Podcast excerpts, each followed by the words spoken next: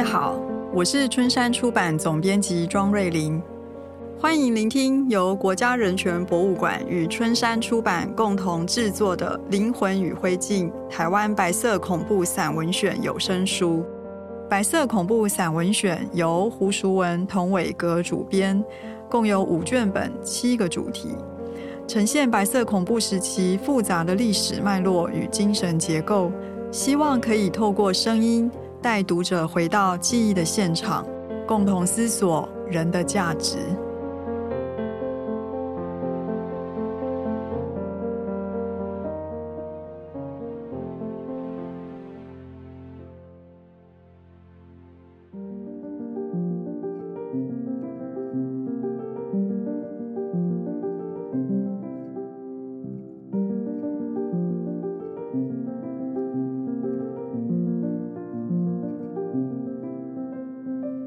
番薯人的故事节选之二，作者张光直。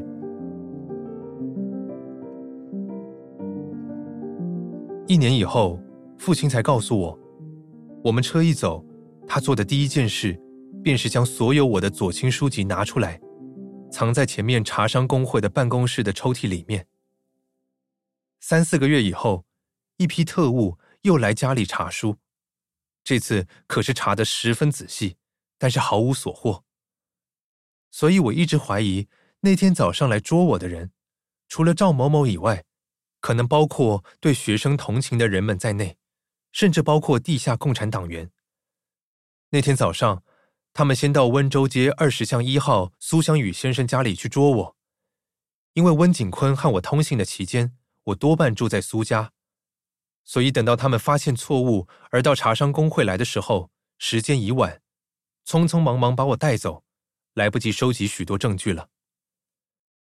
在吉普车里，申德健已在里面等我。车便向中山北路开去，不久便到第一分局的派出所。我和申德健同时被关进一个拘留所的笼子里，这笼子大概有五米宽、八米长，椭圆形，一个短头是墙，另外三面都是铁栏杆。在靠着墙的一角有一个茅坑，我们到的时候，里面已经有了五六个人先我们而到。后来知道都是台大学生，有一个姓沈的，派他自己做老长，指向笼子里面两个地方，让我和申德健坐。听他们说，这天四月六日清晨夜未央时，台大和师大的学生被警备司令部逮捕。台大是按名单一个一个抓的，师大没有名单，所以整个宿舍的人全部被抓，共三百余人。在师大有些抵抗，流了点血，所以凡是台大的学生都相信学校校长傅斯年与警备司令部合作，供给他们名单和宿舍住址。而师大校长谢东闵未合作，所以警备司令部不知道要捉的人住在哪里，便先一网打尽，然后慢慢调查留人。我们在第一分局的初步审问很快的进行。当天下午，一个拿着长枪的兵叫到我的名字，蒙着我的眼，在后面将我推着慢慢走，拐了几个弯，就到一个屋子里让我坐下来。这以后，脸上的毛巾一直没拿下来。我对于在什么地方，还有白天晚上都不清楚。但最初的一次询问内容，我还记得很清楚。对方问。你叫什么名字？张光直。还叫什么名字？没有别的名字。是吗？再想想。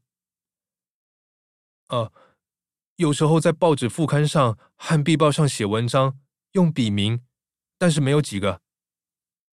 那有几个呢？是什么呢？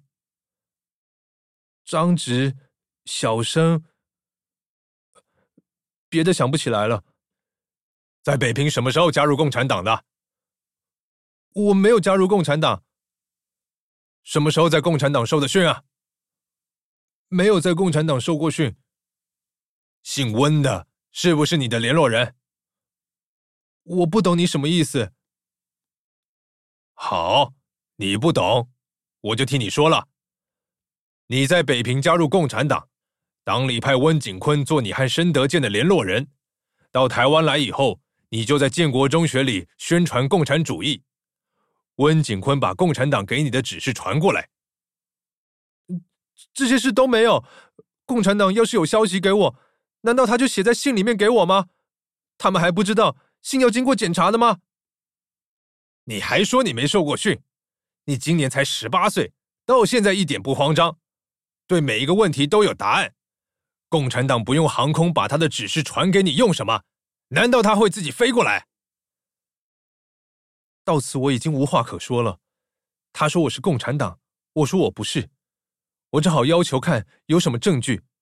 这一说，他声音就变得很生气，连说：“证据，证据，这还不是证据啊！”说话的时候，用手敲温景坤给我写的信。我给你念几句啊：“黑暗就要过去，光明就要到来，不久北京就会解放。”还有啊，北京解放以后，我们通信恐怕会慢下来。但是我们都要有信心，有一天在不久的将来，我们将在解放了的台湾碰面。好了，这还不够啊！这只是他的希望，有什么是给我的指示呢？你还狡辩！就这样来来去去三四个小时，我知道这个案子是牵涉温景坤和申德健，没有一点点牵涉到罗老师、裘义臧。还有我一九四五年进入晋察冀解放区参加革命的大哥，目前为止还不严重。重要的是，我自己不要把他们带到那几条线索上去。询问完了，回到笼子里面去，里面人口已经减少了，只有两三个人，姓沈的和申德健都不在。当晚，我就坐大卡车离开第一分局，到一个只有人间地狱可以描写的地方去了。第二天的报纸上都在第一版上刊载前一天的所谓“四六事件”。在我的记忆中，台大被捕的十一人：王耀华、周自强、陈前朝、卢秀如、黄金荣、许继汤、许华江、申德健、孙达仁、蓝世豪、陈晴；师大三人：宋承志、庄辉章、赵志阳。建国中学一人，张光真。我的名字张光直被误植为张光真，一直没有改正，所以许多人看了报还不知道我被捕之事。成功中学一人，邱红仁。新闻界两人，新生报的史习梅，中华日报的董佩煌。职业不明者一人，王运。以上共十九人，也许还有更多人。但这四十多年存在我记忆里面，只有这十九个人。本文称这十九人为四六事件的受害者。这十九人都同时在警备司令部的情报处，也就是日本时代的东本愿寺的地窖初步受训，然后同时关进台北监狱，同时都在台北监狱一起居住了好几个月。然后这十九个人被分开。我能够说出十几个人后来的命运，但是还有几个人的命运不为我所知。拿我自己做例子，三四个月以后，我从台北监狱与三个难友孙达仁、史习梅、邱红仁一起调出去到地方法院审判。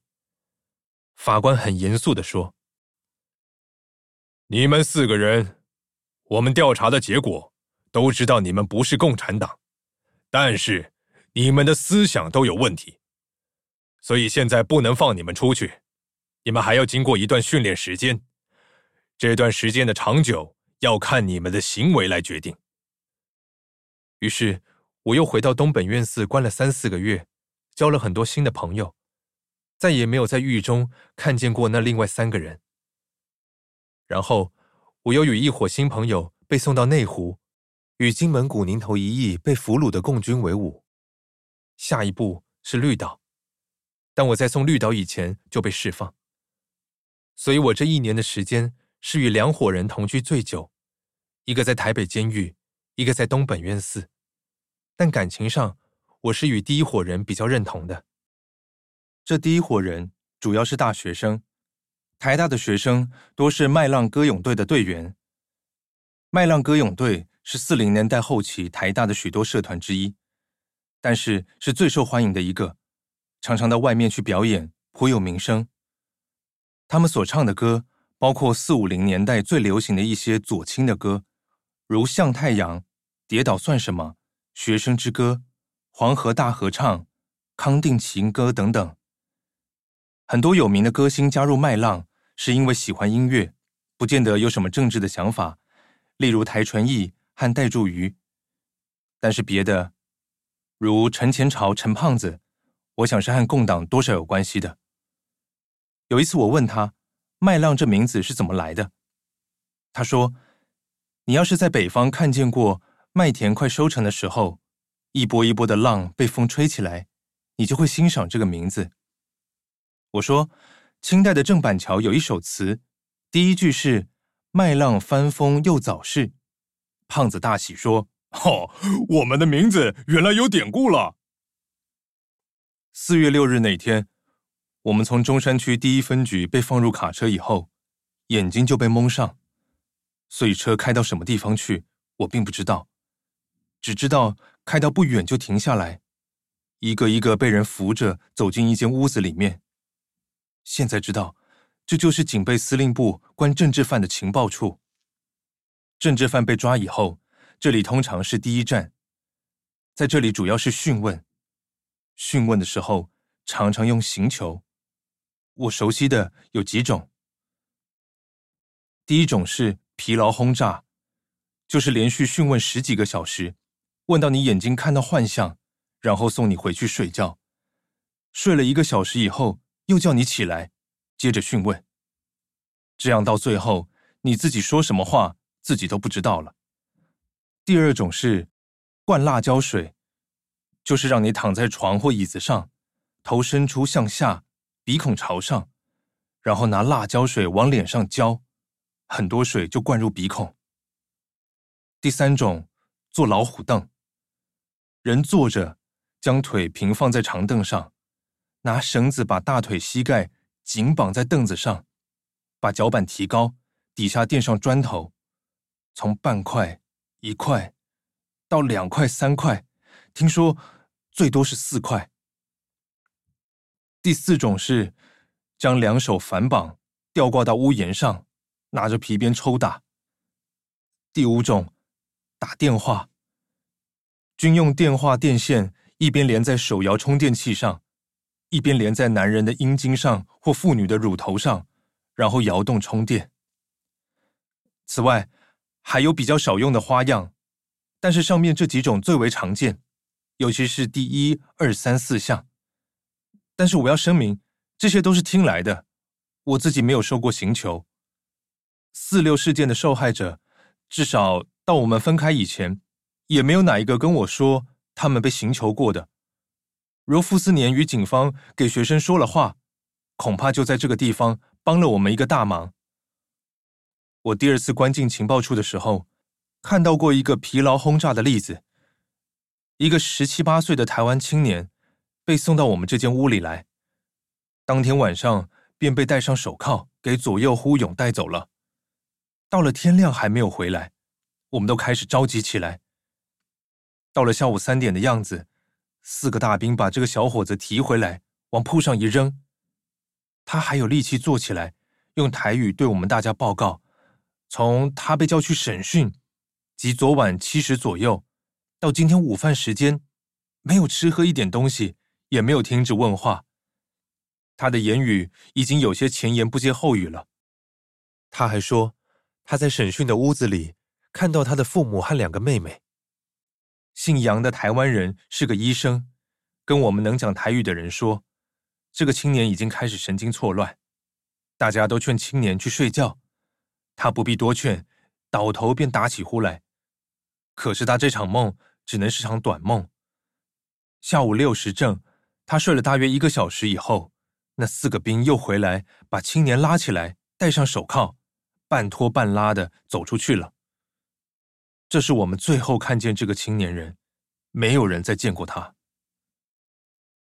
我们到了情报处以后，每个人都被手铐铐在前面，手巾蒙着眼睛。时间过得很慢，也无法估计日夜。只有大小便时才解开毛巾，看到我们是在一间长方无窗的屋子里，有榻榻米十张，做二五的排列。在开门的一端，有两个榻榻米长，约一点五米宽的地面。右边是上锁的门，左边有个大桶，是盛犯人屎尿用的。十个榻榻米上就躺着二十多人，二十四小时蒙着眼睛躺在地上，有两三个持枪的士兵看着，一动也不许动。大小便前要举手，有个兵看见来扶你起来才能去，憋不住便尿在裤子里。就这样不知躺了多少天，每天只有躺着，不准说话，大小便，吃饭。一天每个人只吃一个馒头，因为他们尽量让我们少打开毛巾，把我们一个个扶出去讯问，然后再扶回来。终于有一天，可能是一个星期，也可能是一个月，全体的人都被叫起来，一个人被一个兵扶着，一起上到敞篷卡车后面开始行进。